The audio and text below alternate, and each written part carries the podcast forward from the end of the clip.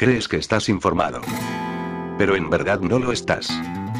Porque dejas que subnormales cuya credencial periodística es solo un papel que pone que son periodistas te digan lo que no está pasando en el mundo. Porque no dejas que un desempleado sin nada mejor que hacer con su vida, robe artículos y de manera asquerosa los pase a formato audio escondiéndose detrás del Creative Commons. Esto es el Mercadeo de Noticias, el peor programa de noticias de todo Internet, y estás a punto de ser desinformado.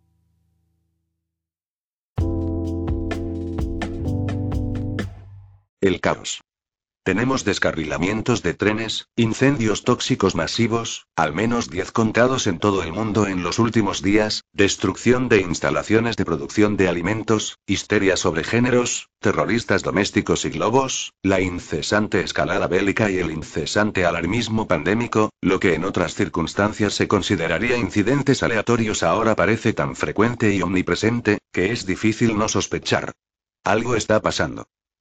Hace más de 60 años John F. Kennedy habló de la conspiración monolítica y despiadada que estaba utilizando medios encubiertos para expandir su esfera de influencia. También nos advirtió del gravísimo peligro de que una anunciada necesidad de mayor seguridad sea aprovechada por los autores de esta conspiración para hacer avanzar su agenda. En 2020, la pandemia COVID-19 ofreció a los conspiradores una oportunidad ideal. La emergencia mundial les permitió lanzar la táctica decisiva, eludir las restricciones legales del régimen democrático e intentar crear un Estado policial autoritario global. La experiencia fue enormemente angustiosa para la población de casi todas las naciones, pero también reveló la naturaleza, los métodos y los objetivos de la conspiración. Aunque la respuesta política a la pandemia no fue científica y contraria a las normas de salud pública establecidas, también fue casi idéntica en la mayoría de las naciones, lo que sugiere que la incoherencia no fue un error, sino una característica deliberada de la respuesta política planificada. Esa política, junto con la narrativa impulsada por los medios de comunicación y la censura draconiana de toda disidencia, estaba claramente coordinada a nivel mundial. No se podría haber logrado la coordinación mundial de las políticas sin poderosos medios de cohesión. Pero, ¿qué fuerza podría explicar un cumplimiento tan uniforme de los mismos errores políticos destructivos por parte de naciones grandes y pequeñas, ricas y pobres, poderosas y débiles, de todo el mundo? ¿Quién y cómo podría obligar a las naciones de todo el mundo a obedecer sus dictados? Tuvimos el primer atisbo de esta fuerza en acción en junio de 2022, cuando el presidente de Bielorrusia, Alexander Lukashenko, rechazó públicamente una línea de crédito de 940 millones de dólares del Fondo Monetario Internacional. Lo rechazó porque el FMI condicionaba el préstamo a que Bielorrusia impusiera una estricta política de bloqueo COVID-19 y toque de queda. Lukashenko mencionó en varias ocasiones que los negociadores del FMI querían que Bielorrusia hiciera como en Italia. No tiene sentido económico condicionar los préstamos con condiciones que merman gravemente la capacidad de reembolso del prestatario, por lo que la condicionalidad tenía claramente objetivos muy distintos. Profundamente endeudados y con unos ingresos fiscales desplomados, la mayoría de los gobiernos de todo el mundo necesitaban préstamos, lo que los hacía presa de los dictados del poder del dinero. En abril de 2020, 85 naciones han solicitado formalmente ayuda financiera al FMI. Para asegurarse los fondos necesarios, presumiblemente aceptaron las condiciones, accediendo a cumplir los dictados de la Organización Mundial de la Salud, OMS. Como resultado, extendieron los bloqueos más allá de lo razonable, destruyendo innumerables pequeñas y medianas empresas, cerraron escuelas, crearon programas de rastreo de contactos similares a los de Stasi, conspiraron para oscurecer los tratamientos eficaces e instituyeron una censura de mano dura del discurso público. También acordaron promover la vacunación como única forma de volver a la vida normal y cooperaron en la instauración de pases COVID que condicionarían la libertad de movimiento de sus propios ciudadanos a su cumplimiento. Primero de los requisitos de vacunación, pero en última instancia de cualquier exigencia que las autoridades mundiales considerasen propicia para su agenda. Solo conocimos las condiciones del FMI porque el presidente de Bielorrusia las hizo públicas. Otros gobiernos aceptaron discretamente el dinero y estuvieron de acuerdo con las condiciones. Al acatar el dictado político de la OMS, los funcionarios gubernamentales acataron de hecho las órdenes de una potencia externa en detrimento de sus propias naciones, economías y poblaciones. Alegar que nos encontramos en una emergencia sin precedentes no es aceptable como defensa. En todas las naciones, los contribuyentes financian a sus gobiernos, que mantienen en nómina a muchos expertos en la materia precisamente para garantizar que las políticas gubernamentales sean apropiadas, constructivas y conduzcan a mejoras en la vida de sus sociedades. En cambio, las políticas que aplican a instancias de potencias externas de las que aceptan financiación son clara y atrozmente contrarias a los mejores intereses de sus propias poblaciones. Dadas sus posiciones de privilegio, así como de responsabilidad, no pueden invocar la ignorancia o la inexperiencia en su propia defensa. La propia naturaleza de sus cargos les obliga a recurrir a los mejores expertos disponibles y a aplicar el discernimiento al servicio de sus electores. Al abdicar de estas obligaciones y cumplir los dictados de un poder externo, han cometido alta traición y deben rendir cuentas por ello. Los funcionarios públicos no podrían haber hecho tanto daño sin la complicidad activa y amplia de los medios de comunicación y las instituciones académicas. Como sabemos, muchas de estas organizaciones recibieron financiación de algunas de las mismas partes interesadas que ejercen una influencia desproporcionada en la Organización Mundial de la Salud, las grandes empresas farmacéuticas y las organizaciones financieras mundiales. Lo que el mundo ha vivido en los últimos tres años ha sido el mayor crimen contra la humanidad jamás perpetrado. Y aún siguen manifestándose con fuerza. Pero aunque muchos funcionarios públicos, magnates de los medios de comunicación y médicos y académicos corruptos tuvieron complicidad en este crimen, la agenda fue formulada y planeada por quienes tenían los medios y el motivo para poner las ruedas en movimiento. Esta conspiración monolítica y despiadada se originó claramente en el cártel bancario internacional junto con sus agencias como el Banco de Pagos Internacionales, el FMI, el Banco Mundial, los bancos de importancia sistémica mundial, XIP, y otros que controlan la emisión de dinero y crédito con los que pueden sobornar y cooptar casi cualquier estructura de gobierno o reguladora de la sociedad. Un miembro famoso de ese cártel se jactó una vez. Permítanme emitir y controlar el dinero de una nación, y no me importa quién haga sus leyes.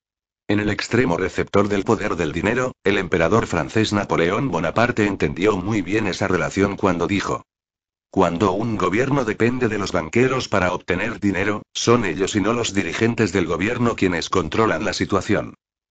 Los banqueros llevan mucho tiempo codiciando el control del mundo, de sus recursos y de sus poblaciones. Como nos advirtió Carroll Kigley. Los poderes del capitalismo financiero tenían un objetivo de largo alcance, nada menos que crear un sistema mundial de control financiero en manos privadas capaz de dominar el sistema político de cada país y la economía del mundo. El crecimiento del capitalismo financiero hizo posible una centralización del control económico mundial y el uso de este poder en beneficio directo de los financieros y en perjuicio directo de todos los demás grupos económicos. Kigley escribió esas palabras en su libro de 1965 Tragedia y Esperanza, sugiriendo que esta conspiración era perceptible hace muchas décadas.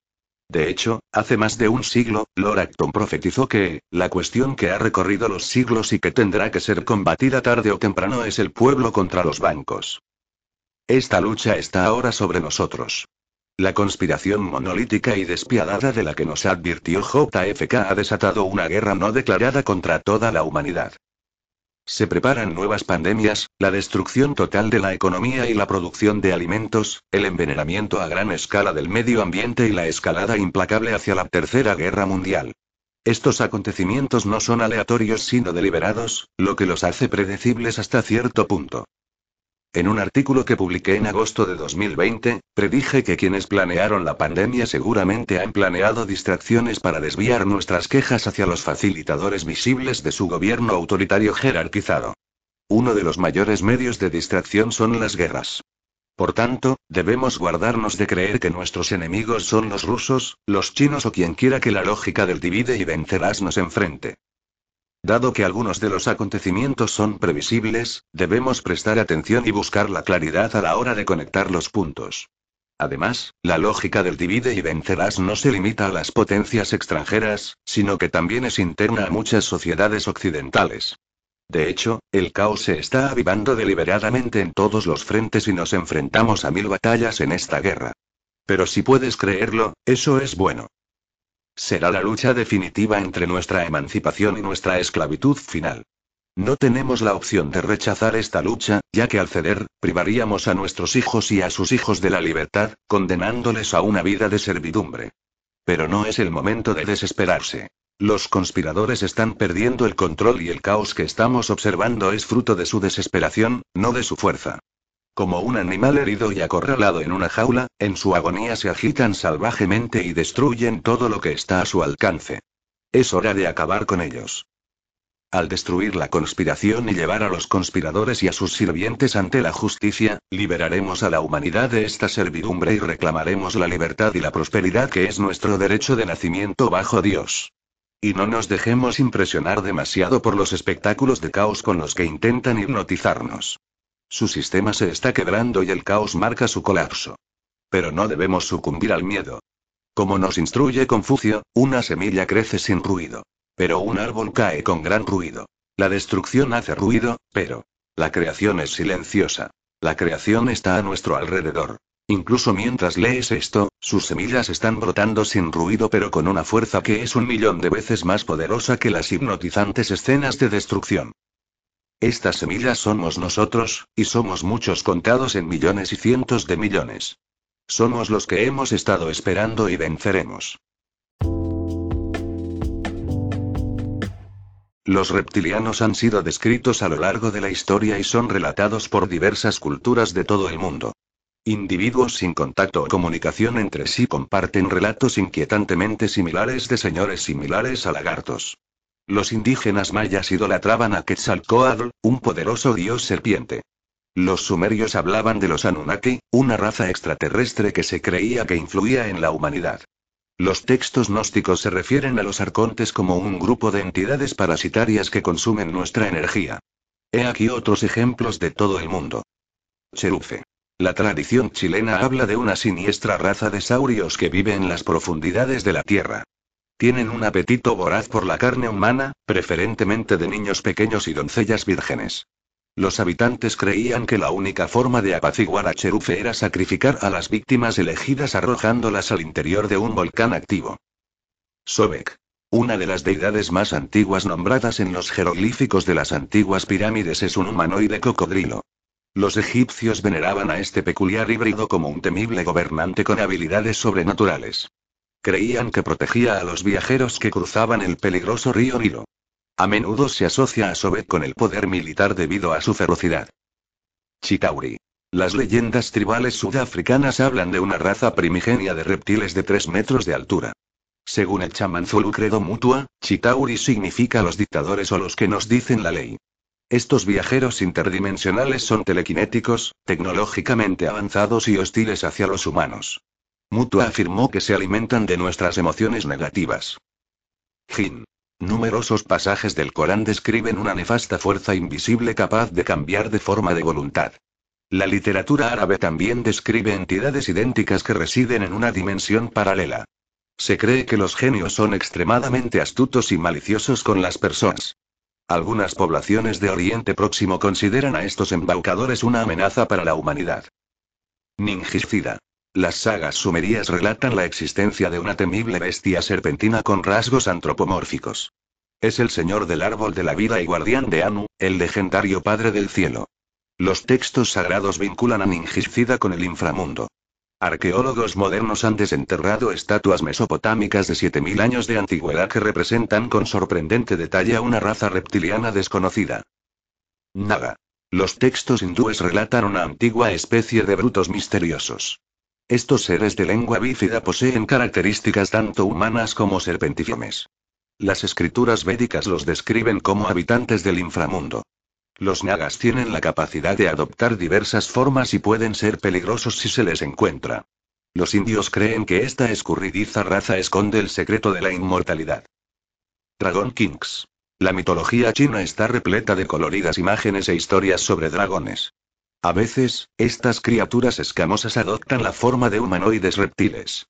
Los Dragon Kings son formidables deidades acuáticas capaces de controlar el clima y manipular otros organismos vivos. En Asia, los emperadores reinantes afirman ser descendientes del codiciado linaje de los dragones. Según los escritos, obras de arte y relatos orales recopilados, la humanidad lleva siglos intrigada por los rectoides. Nuestros lejanos predecesores fueron testigos de fenómenos que continúan encubiertos hasta nuestros días. En los tiempos modernos se producen continuamente encuentros con bestias draconianas. Miembros respetables de la sociedad, incluidos agentes de policía, personal militar y contratistas federales, comparten públicamente experiencias de primera mano. Han aparecido documentos desclasificados que afirman la existencia de entidades reptilianas. Quizá algún día comprendamos de qué nos advertían nuestros antepasados. Después de todo, la verdad es a menudo más extraña que la ficción. Una tendencia alarmante de tasas de cáncer que se disparan en personas completamente sanas ha atraído la atención, incluso en informes publicados en revistas médicas revisadas por pares. El llamado turbocáncer desde la llegada de las vacunas COVID al mercado podría ser el principal culpable ante desastroso aumento de casos de cánceres mortales, incluidos los de páncreas, cuya tasa de supervivencia es la más baja de todos los cánceres. Las mujeres menores de 55 años, principalmente mujeres negras, son particularmente atacadas por el cáncer de páncreas, según un informe publicado recientemente en la revista Gastroenterology, y los científicos parecen perplejos. Por supuesto, el tabaquismo, el alcohol y el abuso del azúcar se suman al caos del desarrollo del cáncer en el cuerpo humano, y los cambios en el estilo de vida ciertamente pueden marcar la diferencia al reducir las posibilidades de tener que luchar un día contra esta lucha, pero las revistas médicas omiten sistemáticamente un factor importante en los últimos tres años, en relación con los carcinógenos en el torrente sanguíneo. Las proteínas de espiga son la última fuente de alimento para las células cancerosas, y se producen en el cuerpo humano por miles de millones, gracias a la tecnología del ARM. Los casos de cáncer de páncreas están en aumento y causan más del 3% de todas las muertes por cáncer en los Estados Unidos. Por supuesto, tabaquismo, el alcohol y el abuso del azúcar se suman al caos del desarrollo del cáncer en el cuerpo humano, y los cambios en el estilo de vida ciertamente pueden marcar la diferencia al reducir las posibilidades de tener que combatir un día contra esta enfermedad, pero las revistas médicas omiten sistemáticamente un factor importante en los últimos tres años, en relación a las sustancias carcinógenas en el torrente sanguíneo. Las proteínas espigas son la última fuente de alimento para las células cancerosas, y son producidas en el cuerpo humano por miles de millones, gracias a la tecnología del ARM. El término turbocáncer se refiere a células cancerosas, en particular linfomas de células T, que progresan tan rápidamente que aparecen en exploraciones PET-CT de pacientes con cáncer solo unos días después de recibir la inyección de refuerzo de ARM COVID de Pfizer. Según un médico experimentado de Columbia Británica, el Dr. Charles Otfe, el efecto turbo de la propagación de las células cancerosas en los ganglios linfáticos puede extenderse al páncreas, alimentándose de las proteínas espiga, priones, que se encuentran allí.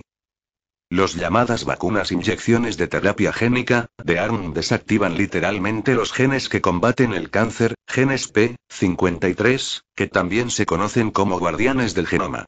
El Dr. Ofe advierte al mundo que la mayoría de los pacientes vacunados contra COVID podrían sufrir daños críticos en su salud, incluido el cáncer de páncreas fatal, que se está acelerando exponencialmente debido a las inyecciones de COVID. ¿Por qué? Las proteínas espigas tóxicas son reconocidas por el sistema inmunológico humano como enemigos, partículas extrañas, creadas para parecerse a un virus mortal. El cuerpo simplemente es engañado por las modificaciones del ARM y trata de atacar a estos priones espiga que han viajado por todo el cuerpo para limpiar los órganos, incluidos los ovarios, el cerebro y sí, el páncreas. De ahí todos los nuevos casos de inflamación severa. El cáncer de páncreas es una sentencia de muerte, con una tasa de supervivencia de solo el 11% cinco años después del diagnóstico, luego vienen las inyecciones de coágulos de COVID. Según la Sociedad Americana del Cáncer, una vez que una persona es diagnosticada con cáncer de páncreas, solo tiene un 10% de posibilidades de sobrevivir 5 años más, incluso con tratamiento, que generalmente involucra más químicos que los que causaron el cáncer en primer lugar. El complejo médico industrial está experimentando en humanos con un tratamiento de edición de genes que modifica el ADN humano para producir ciertas células inmunes capaces de reconocer y atacar las células tumorales. Sin embargo, solo el 4% de los pacientes con cáncer de páncreas tienen la mutación correcta que responde a este tratamiento, según lo indicado por el New England Journal of Medicine. Hay una advertencia. Lo que la mayoría de los médicos y oncólogos convencionales no les dicen a sus pacientes que padecen cáncer de páncreas es que solo el 5% de las células son en realidad células tumorales, el resto es el microambiente. Esto es de suma importancia porque las proteínas espigas de las vacunas COVID en realidad impiden la circulación de oxígeno a los órganos vitales debido a su capacidad de hipercoagulación, como hemos visto con los coágulos vasculares largos y gomosos tomados durante las autopsias de los vacunados COVID. En otras palabras, los efectos procoagulantes del cáncer de páncreas imitan con precisión los efectos procoagulantes de la proteína espiga. Entonces, según estos estudios, la destrucción microvascular, la asfixia celular, el bloqueo vascular y el cáncer turbo son inducidos por inyecciones de coágulos de COVID. La proteína espiga induce literalmente el fenotipo de cáncer de páncreas, lo que se suma al caos y quizás explica el fuerte aumento de los casos de cáncer de páncreas desde que se administraron las inyecciones de coágulos de ARN de COVID. El microambiente del páncreas está seriamente alterado y manipulado para peor, lo que representa el 90% del desarrollo del cáncer y la propagación del cáncer existente. Vaya a saber. El Dr. Rakesh Jain, Harvard Medical School, explica cómo la influencia del microambiente de un tumor es la clave para su progresión y su resistencia al tratamiento. En 1957, Julian Huxley, hermano de Aldous Huxley, acuñó el término transhumano. Julian era un evolucionista convencido, eugenista y globalista. También era nieto de T. H. Huxley, contemporáneo y partidario de Darwin y su teoría de la evolución. En esencia, Julian creía que hasta la era moderna, la humanidad había evolucionado naturalmente por casualidad. Sin embargo, antes de que el hombre moderno tuviera la oportunidad de tomar las riendas de la selección natural, la humanidad podía guiar su propio proceso evolutivo. Por supuesto, no toda la humanidad, solo aquellos que han sido elegidos por la historia para hacerlo. Esta idea no era peculiar del señor Huxley. Otros, como Jonas Salk, por nombrar solo uno, también han hablado en términos similares en su libro Survival of the Wisest. La supervivencia de los más sabios. Parece muy plausible que el evolucionista místico, Pierre Teilhard de Chardin, el mismo sacerdote jesuita, aportara un cierto aspecto religioso a la ideología transhumana. Es cierto que el transhumanismo, tal como lo conocemos, es religioso en su aplicación y en su intención, como se especificará en este artículo. El evolucionismo, o darwinismo, es vital para el transhumanismo. El propio señor Taylor declara, ¿es la evolución una teoría, un sistema o una hipótesis? Es mucho más, es una postulación general a la que todas las teorías, todas las hipótesis, todos los sistemas deben ajustarse ahora y que deben satisfacer para ser pensables y verdaderos. La evolución es una luz que ilumina todos los hechos, una trayectoria que deben seguir todas las líneas de pensamiento. Eso es la evolución, Génesis, la creación y el hombre primitivo, la visión cristiana ortodoxa. Platina, K. Página 582. Aunque no inventó el término transhumano, habla en estos términos, que las energías del mundo, dominadas por nosotros, se imprimen ante nosotros y acepten el yugo de nuestro poder. Que la raza de los hombres, habiendo alcanzado plena conciencia y gran fuerza, se reagrupe en organismos ricos y felices en los que la vida se utilizará mejor y dará sus frutos cien veces más y vid. P. 585. Cabe señalar que Julian Oxley escribió la introducción a un libro de Taylor, de Fenómeno Not Man, el fenómeno del hombre. Los primeros transhumanistas recurrieron más a las instituciones sociales para dar forma al nuevo hombre, pero a medida que la tecnología progresó rápidamente durante los siglos XX y XXI, pronto se reconoció como la herramienta más poderosa del deseo transhumanista de rehacer al hombre y al mundo. La inteligencia artificial, IA, está en el centro del dogma transhumanista. Es muy importante entender que la mayoría de las élites actuales son transhumanistas. El transhumanismo busca un evento llamado singularidad. Una vez lograda, afirma, la humanidad como la conocemos ya no será. Busca superar la enfermedad y la muerte y liberar la conciencia humana de las ataduras del cuerpo. El transhumanismo es profundamente anticristiano y ha desarrollado un antievangelio, en el que la IA salvará a la humanidad. Recientemente, un video del eminente transhumanista Yuval Noah Harari resurgió en Internet, en el que proclama claramente el mensaje transhumanista. Harari es profesor en el Departamento de Historia de la Universidad Hebrea de Jerusalén y miembro del Foro Económico Mundial, FEM. Esta organización está dedicada al transhumanismo. En 2015, Harari publicó un libro titulado Homo Deus, una breve historia del mañana. Como incluso el título sugiere, en la mente transhumanista, el futuro ya pertenece a la historia. La historia es algo que se ha logrado. Están convencidos de que la era venidera del transhumanismo es inevitable. Creen que es imparable. Creen que sus objetivos para el futuro ya son históricos.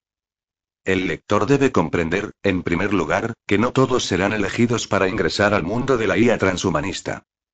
Un aspecto de la agenda transhumanista es la despoblación. El no acto será entregado a la muerte biológica para purgar el acervo genético. Pero nosotros, la gente pequeña de las masas, podemos estar seguros de que las élites han sido dotadas con el poder de dirigir la evolución, así que confíe en ellas, recuerde, solo confíe en los expertos. Muchos programas modernos promovidos, como el ambientalismo y el globalismo, se basan en aspectos de la enseñanza transhumanista. Los transhumanistas de élite se consideran los arquitectos y creadores de la nueva era que se avecina. Muchas de las crisis actuales tienen como objetivo remodelar el mundo.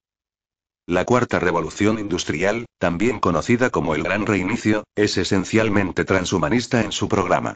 La enfermedad, la guerra, la economía, el medio ambiente, las relaciones sociales, etc., son todas herramientas potenciales, según ellos, para lograr un reinicio que inaugurará la singularidad.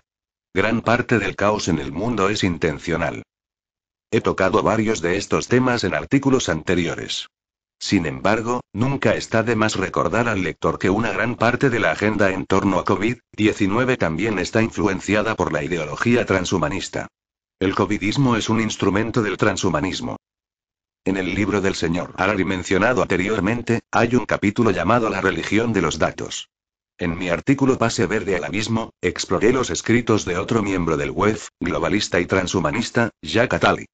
Allí he proporcionado citas sustanciales que revelan los objetivos de usar la tecnología para esclavizar y controlar a las masas.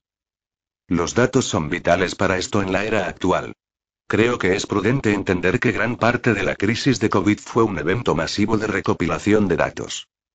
Ahora podemos creer que gran parte de lo que enseña el transhumanismo es una locura. Podemos tener la impresión que es exagerado. Sin embargo, la realidad sigue siendo que es la filosofía, la religión, la que inspira y dirige gran parte de la agenda global y es financiada y promovida por muchas agencias globales e incluso gobiernos. También es una tendencia importante con Silicon Valley, profesores universitarios y bioéticos.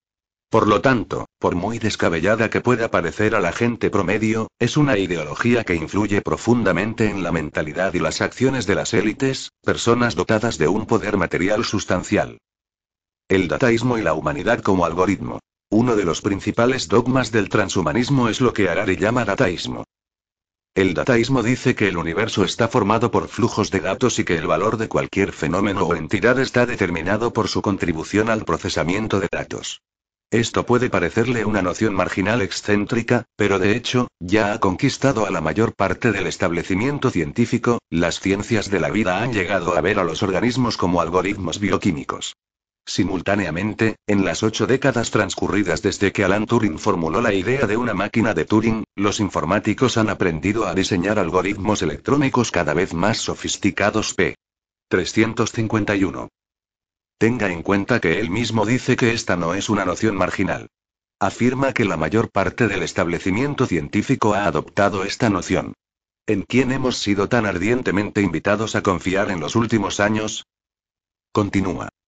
El dataísmo derrumba así la barrera entre animales y máquinas, y espera que los algoritmos electrónicos eventualmente descifren y superen los algoritmos bioquímicos, para académicos e intelectuales, también promete proporcionar el santo grial científico que nos ha eludido durante siglos. Una teoría global única que unifique todas las disciplinas científicas y vid. Basado en su abuelo, el darwinismo, el transhumanismo considera la humanidad como un algoritmo bioquímico, como lo hace para toda la vida biológica. Enseña que la creación de algoritmos electrónicos por parte de la humanidad, como las computadoras y la inteligencia artificial, superará a la humanidad misma. Esto se conoce como la singularidad. Las barreras entre los animales y las máquinas se derrumbarán, lo que significa que las barreras actuales se trascenderán y la vida biológica se fusionará con la IA. La singularidad significa el fin de la humanidad tal como la hemos conocido, eso es lo que profesan. Mientras Taylor consideraba el evolucionismo como una teoría indispensable, su hijo, el transhumanismo, se considera a sí mismo como la teoría global emergente que reunirá a todas las disciplinas científicas. Dado que la mente humana será superada por la IA, no es confiable. Por lo tanto, se nos dice. Los datalistas, especialistas en datos, son escépticos sobre el conocimiento y la sabiduría humanos, y prefieren confiar en Big Data y algoritmos informáticos P. 352. Continúa revelando. El dataísmo está más firmemente arraigado en sus dos disciplinas principales. La informática y la biología. De los dos, la biología es la más importante, y BID. La biología es más importante porque creen que les dará la capacidad de controlar el algoritmo humano, que, como señaló, es digno de confianza. Proclama audazmente, es posible que no esté de acuerdo con la idea de que los organismos son algoritmos y que las jirafas, los tomates y los seres humanos son solo métodos diferentes de procesamiento de datos. Pero debes saber que este es el dogma científico actual y que está cambiando nuestro mundo más allá del reconocimiento y vid. Tenga en cuenta que él usa la palabra dogma. Afirma que el mundo de la ciencia ya opera sobre un dogma central del transhumanismo. Se nos explican algunos otros objetivos adicionales. En las próximas décadas, es probable que veamos más revoluciones de tipo Internet, en las que la tecnología tiene prioridad sobre la política. La inteligencia artificial y la biotecnología pronto podrían alterar nuestras sociedades y nuestras economías, así como nuestros cuerpos y nuestras mentes, pero apenas son una mancha en nuestro radar político P. 359. Ah, así que un objetivo es reestructurar incluso el cuerpo y la mente de una persona. El transhumanismo busca lograr este objetivo hasta el nivel genético. Por lo tanto, la edición de genes es una parte importante del transhumanismo. Como parte de este proceso, la humanidad debe ser modificada genéticamente. Además, vale la pena señalar nuevamente que la asimilación misma de cuerpo y mente es un objetivo claro de Internet of Bodies, Internet de los cuerpos. Job. En palabras interesantes y reveladoras, proclama. En el siglo XX, los dictadores tenían grandes visiones del futuro. Los comunistas y fascistas buscaron destruir completamente el viejo mundo y construir un mundo nuevo en su lugar. Lo que sea que pienses de Lenin, Hitler o Mao, no puedes acusarlos de carecer de visión. Hoy, parece que los líderes tienen la oportunidad de perseguir visiones aún más grandiosas.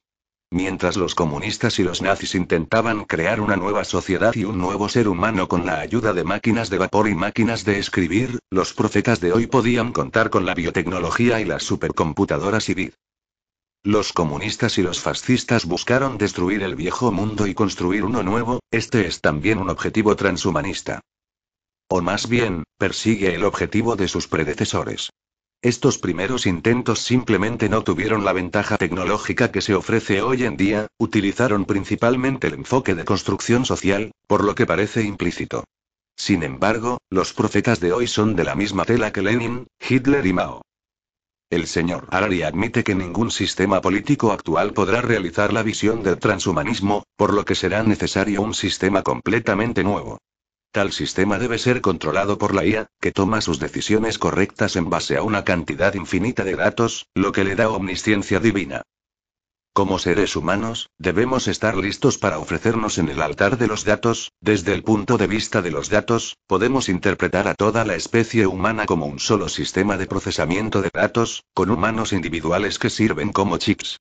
Si este es el caso, también podemos entender toda la historia como un proceso para mejorar la eficiencia de este sistema P. 361. El valor humano se encuentra solo en el hecho de que beneficia al sistema, o como él mismo dice, a esta nueva religión. Al igual que el capitalismo, el dataísmo también comenzó como una teoría científica neutral, pero ahora se está convirtiendo en una religión que afirma determinar el bien y el mal.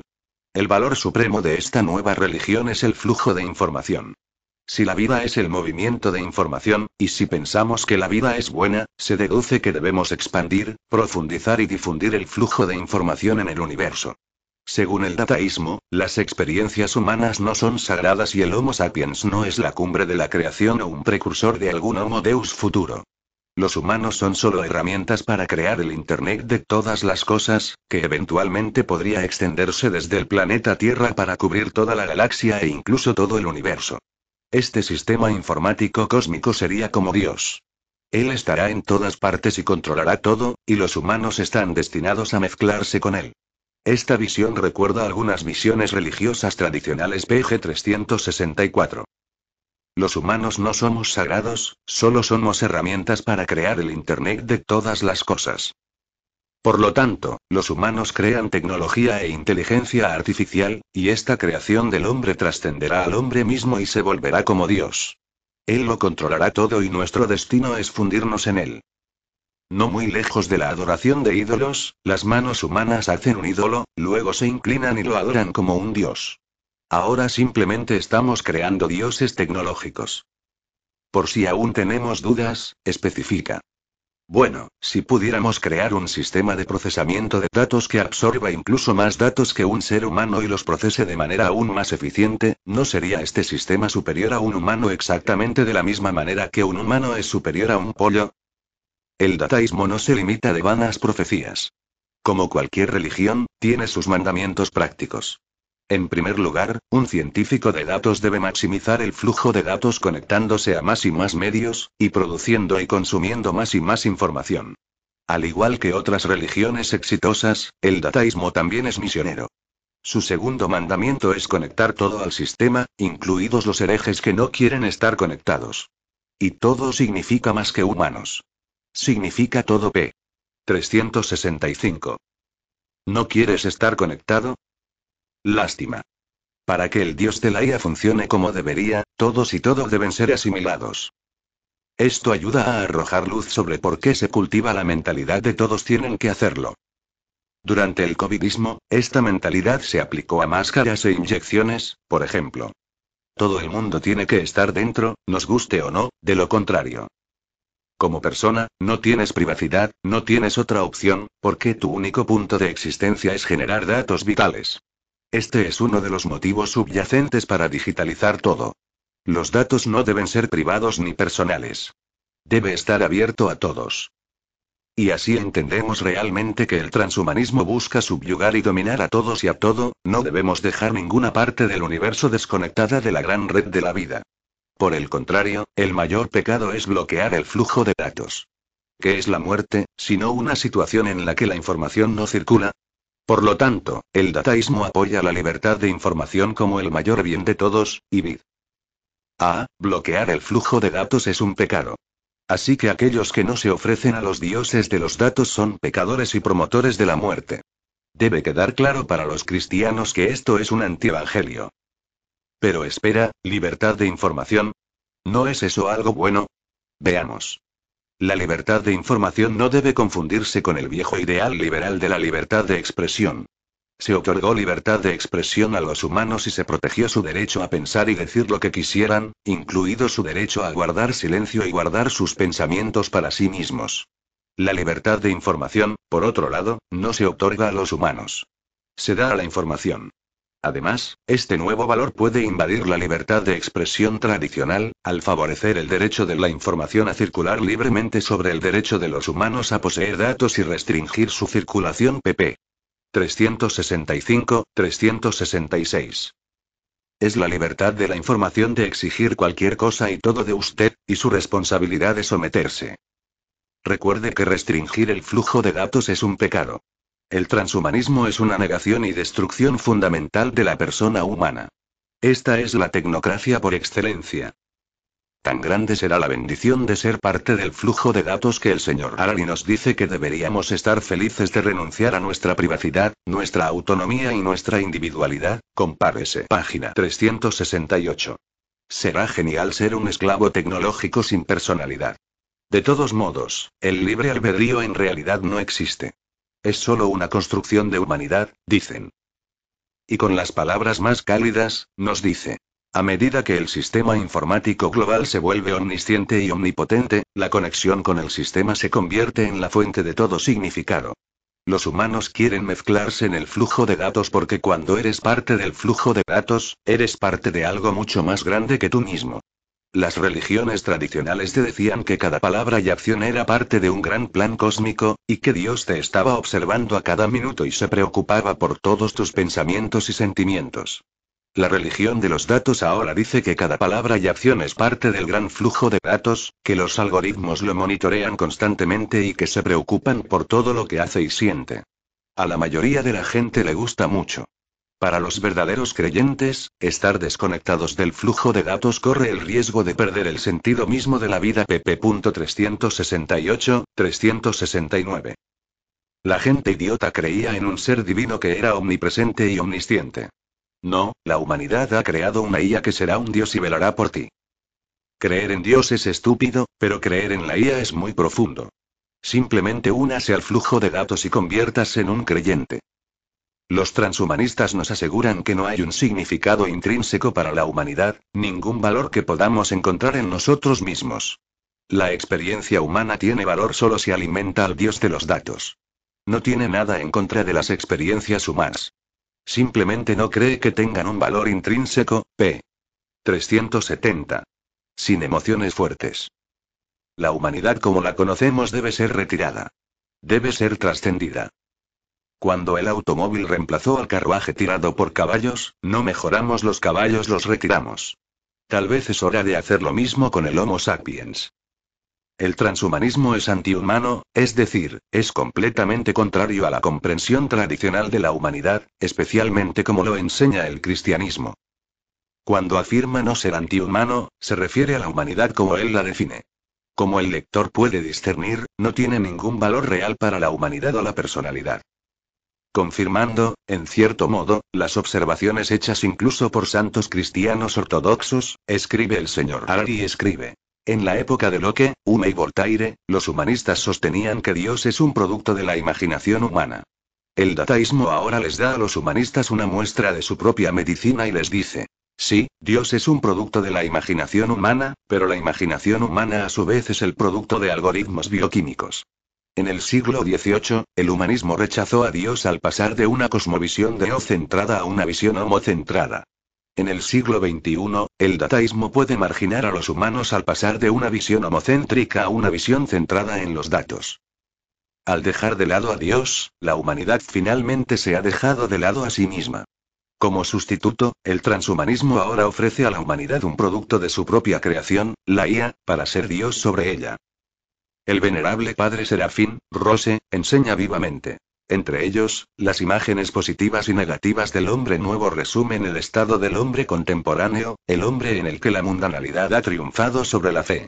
Al mismo tiempo, son un signo de transición, un presagio de un cambio importante en el espíritu de la época.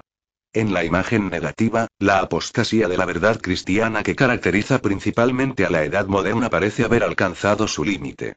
Al estar Dios muerto, el hombre creado a su imagen ha perdido su naturaleza y ha caído en la subhumanidad. Dado que la humanidad es un algoritmo obsoleto, ni siquiera debería escucharse a sí mismo. Debe depositar toda su fe y confianza en los datos. Por lo tanto, ahora debe dejar de escuchar sus sentimientos y comenzar a escuchar estos algoritmos externos. ¿Cuál es el punto de tener elecciones democráticas cuando los algoritmos saben cómo va a votar cada persona, y cuando también conocen las razones neurológicas exactas por las que una persona vota demócrata mientras que otra vota republicana? Mientras que el humanismo mandaba. Escucha tus sentimientos. El dataísmo ahora ordena. Escuchen los algoritmos. Ellos saben cómo te sientes. Los humanos no deberían tomar decisiones ni elecciones, de todos modos son ilusiones, solo deje que los datos lo hagan por usted. ¿Cuáles son los pasos prácticos del transhumanismo? ¿Cómo podemos convertirnos en siervos beneficiosos del Dios de los datos? Aquí hay algunas pautas prácticas de dataíste para usted. ¿Quieres saber quién eres realmente? Pregunta el dataísmo. Entonces olvídate de las montañas y los museos. ¿Le han secuenciado el ADN? No. ¿A qué esperas? Ve a hacerlo hoy. Y convenza a sus abuelos, padres y hermanos de que también secuencien su ADN. Sus datos son muy valiosos para usted. ¿Y ha oído hablar de estos dispositivos biométricos portátiles que miden su presión arterial y frecuencia cardíaca las 24 horas del día? Ok, así que compre uno, póngalo y conéctelo a su teléfono inteligente. Y mientras compras, compra una cámara móvil y un micrófono, graba todo lo que haces y ponlo en línea. Y permita que Google y Facebook lean todos sus correos electrónicos, monitoreen todos sus chats y mensajes y realicen un seguimiento de todos sus me gusta y clics. Si haces todo esto, los grandes algoritmos de Internet de todas las cosas te dirán con quién casarte, qué carrera seguir y si comenzar una guerra. Pero, ¿de dónde vienen estos grandes algoritmos? Este es el misterio del dataísmo.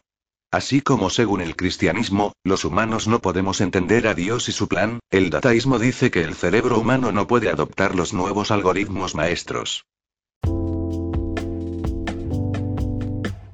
Se ha vuelto esencial informar a la gente sobre las fuerzas globales que están tratando de tomar el control, con el objetivo final de eliminar los derechos humanos y las libertades, incluyendo su libertad médica.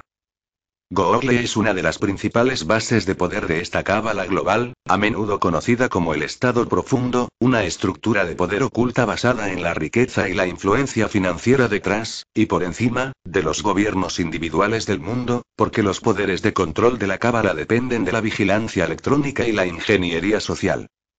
Existe una estrecha colaboración entre el crimen organizado y la inteligencia militar estadounidense que se remonta a la Segunda Guerra Mundial.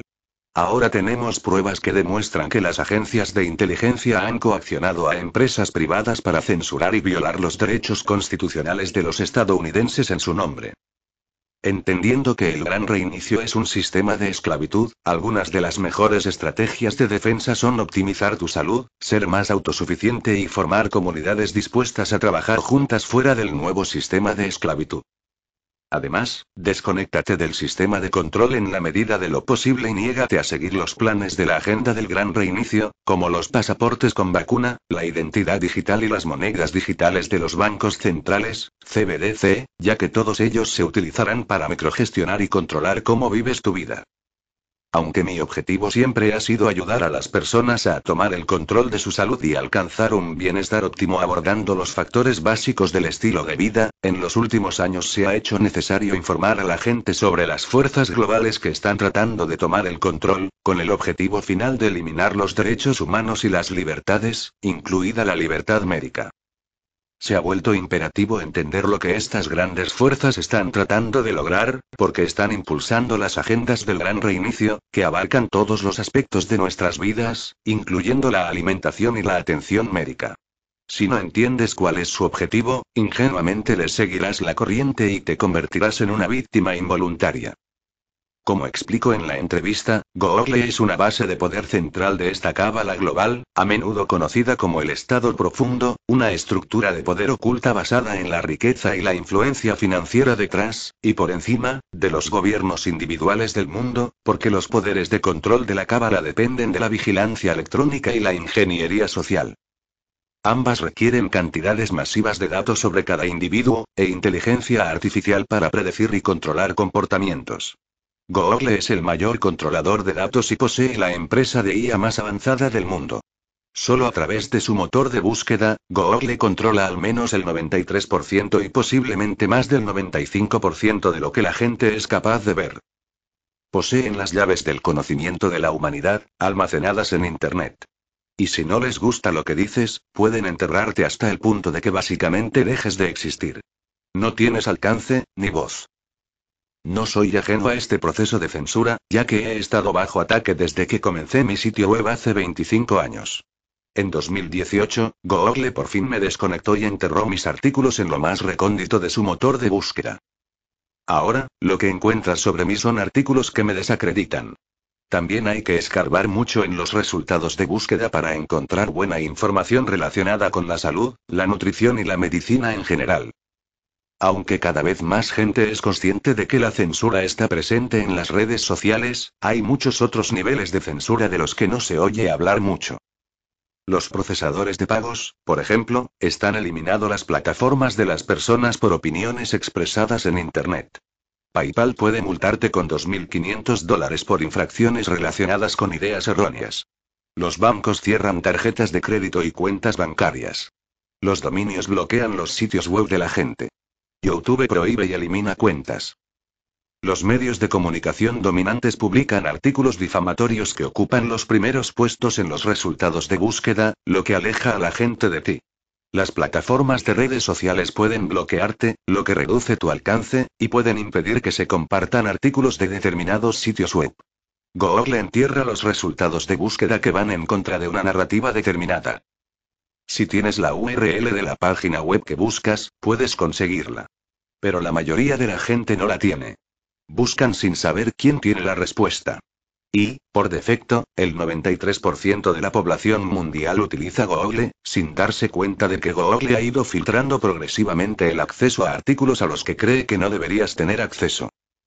Muchas veces, ni siquiera se puede pasar de las seis páginas de resultados de búsqueda. Ahí se acaba todo y a partir de la página 7 no se puede acceder. Lo que esto significa es que los días en que los profanos realizaban su propia investigación en línea han terminado. No puede hacerlo porque los resultados están muy ajustados. Hay que saber muy bien lo que se busca. La respuesta a este dilema es identificar fuentes de confianza y seguir las pistas que te proponen. La ciberguerra se ha convertido en algo normal. En el extremo, están utilizando la guerra cibernética para acabar con la oposición. Mi sitio fue ciberatacado y desconectado a finales de septiembre de 2022. También destruyeron nuestros servidores de correo electrónico. Aunque no hemos podido identificar a los piratas informáticos, mi sitio web fue etiquetado como una amenaza para la seguridad nacional por las agencias de inteligencia británicas y estadounidenses en enero de 2021, y al parecer estaban colaborando para eliminar la propaganda antivacunas utilizando sofisticadas herramientas de guerra cibernética 2, 3, 4. Desde entonces hemos pasado a utilizar Substack como depósito principal de artículos, ya que la opción de suscripción nos proporciona cierto nivel de protección frente a la censura, mientras que nuestra tienda en línea sigue estando en mercola.com. Los artículos solo pueden verse durante 48 horas en mercola.com. Después de eso, se migran a la plataforma de suscripción de pago. Tomamos la decisión de hacer esto después de que empecé a recibir muchas amenazas, contra mí mismo, mi familia y mi negocio.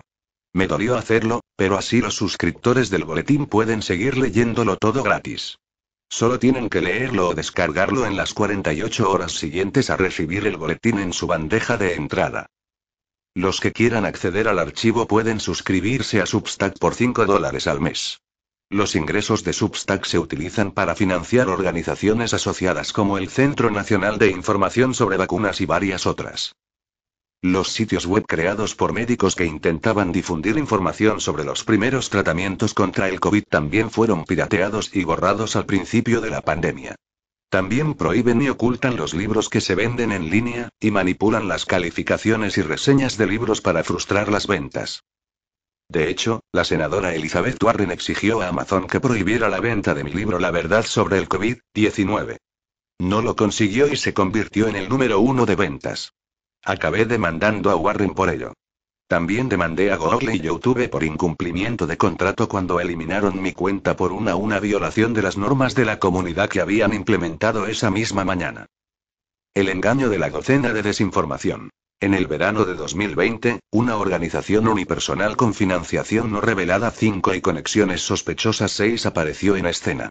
La organización, llamada Centro para Contrarrestar el Odio Digital, CCDH, por sus siglas en inglés, comenzó inmediatamente a publicar una serie de informes inventados que afirmaban que un pequeño número de individuos eran responsables de crear dudas sobre las vacunas. En The Anti-Vax Playbook 7 publicado en julio de 2020, el CCDH identificó a seis de los principales antivacunas en línea, Barbara Loe Fisher, Joseph Mercola, Del Vitre, Robert F. Kennedy Jr. Sherry Tempen y Andrew Wakefield, y nuestro supuesto plan para atacar una próxima vacuna COVID. En marzo de 2021, el CCDH publicó su informe más difundido, La docena de la desinformación 8, en el que se me situaba de nuevo como el principal difusor de desinformación. Según el CCDH, solo 12 personas eran responsables de casi dos tercios de todo el contenido antivacunas en las redes sociales. En agosto de ese año, la vicepresidenta de Política de Contenidos de Facebook, Mónica Vicker, refutó 9, 10 el informe del CCDH, afirmando que no había pruebas que respaldaran sus afirmaciones. Tras llevar a cabo su propia investigación, Facebook descubrió que nosotros, la llamada docena de la desinformación, éramos de hecho responsables de solo una pequeña fracción, el 0,05%, de todo el contenido sobre vacunas en Facebook. Ni qué decir tiene que los medios de comunicación y los funcionarios del gobierno ignoraron por completo la corrección de Facebook y que el informe La docena de la desinformación se ha utilizado regularmente para justificar que nos censuren desde entonces. En enero de 2022, el CCDH publicó otro informe 11 en el que afirmaba que Substack genera más de 2,5 millones de dólares en ingresos anuales procedentes de boletines antivacunas. Yo volvía a ser el objetivo principal. Curiosamente, en ese informe, el CCDH afirmaba que The New York Times describió a Joseph Mercola como el difusor más influyente de desinformación sobre coronavirus online en 2021. Mientras tanto, el New York Times citaba 12 al CCDH como fuente a esa afirmación. Así pues, el CCDH utiliza los informes de los medios de comunicación sobre sus propias afirmaciones inventadas para respaldar nuevas afirmaciones difamatorias. Así es como se juega, amigos. Es un círculo cerrado. La expresidenta de la Cámara de Representantes Nancy Pelosi se refirió una vez a esta táctica como la difamación envolvente. Volviendo a la cábala global, el Estado profundo, o a lo que Shurka se refiere como la mafia, existe una fuerte colaboración entre el crimen organizado y la inteligencia militar estadounidense que se remonta a la Segunda Guerra Mundial. La periodista de investigación Whitney Webb detalla esta historia en su libro de dos volúmenes, One Nation Under Blackmail. Una nación bajo chantaje. Es su ideología y su plan general para lograr la dominación global, un gobierno mundial único, lo que hay que comprender plenamente. Cuando ves a alguien, a cualquiera, impulsando esa ideología y ese plan, sabes que la respuesta es ir en dirección contraria. Aunque a muchos les gustaría tener una lista detallada de cada persona que forma parte de esta cábala, dicha lista es casi irrelevante. Muchos de los que pertenecen a esa lista probablemente ni siquiera saben que están haciendo el trabajo de la cábala. Me gusta el término de Catherine Austin Fitch, señor global. Probablemente se podría identificar a miles de personas que desempeñan un papel en el plan del señor global, pero conocer sus nombres no arreglará necesariamente nada.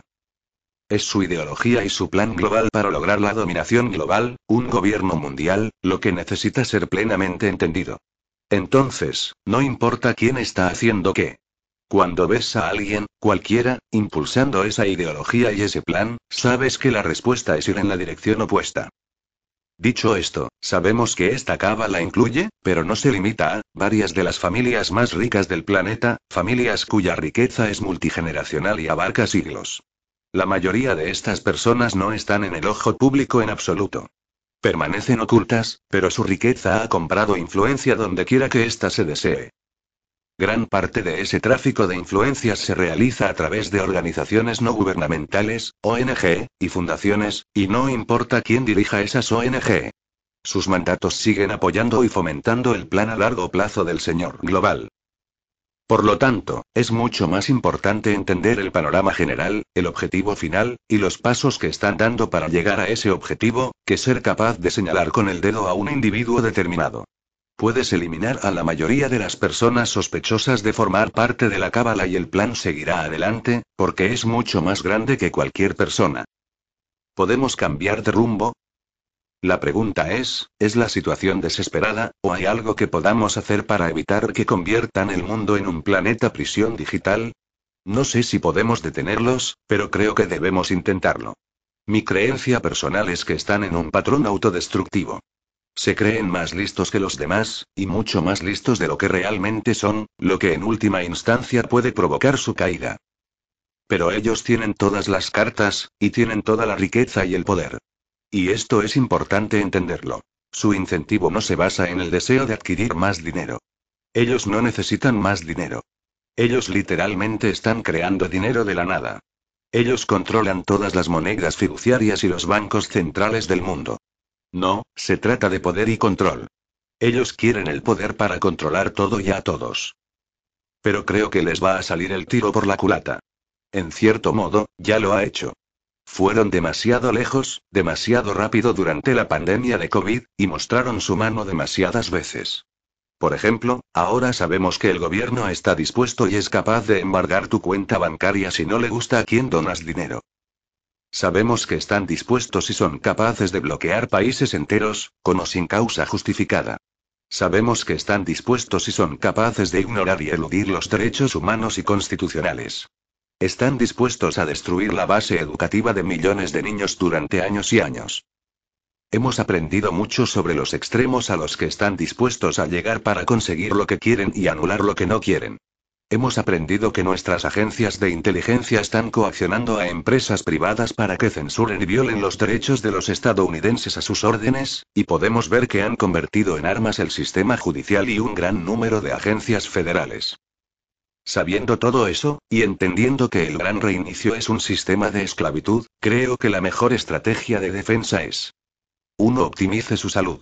En la entrevista, repaso por qué es tan importante exponerse regularmente al sol, cómo eliminar el ácido linoleico omega 6 de su dieta mejorará su salud y los beneficios de comer con restricción de tiempo. 2. Sea más autosuficiente y tenga planes de respaldo para cuando se desmantelen los sistemas en los que ha confiado. 3. Trabajar en la formación de comunidades que estén dispuestas a trabajar juntas fuera de este nuevo sistema de esclavitud. 4. Desconéctese del sistema tanto como sea posible. Un buen punto de partida es deshacerse de todos los productos de Google, ya que todos forman parte de la red de vigilancia. Definitivamente deja de usar Mail, ya que censuran tu bandeja de entrada sin que lo sepas. 5. Rechace seguir la agenda del gran reinicio. Esto incluye rechazar pasaportes de vacunas, identidad digital y monedas digitales del Banco Central, CBDC, ya que todas estas se utilizarán para microgestionar y controlar cómo vive su vida. 6. Identifique fuentes confiables y cambie la forma en que obtiene su información.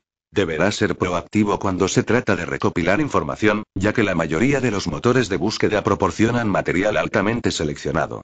La mayoría de las fuentes veraces están censuradas, por lo que es posible que deba adquirir el hábito de ir directamente a su sitio web, por ejemplo, o suscribirse a boletines informativos individuales.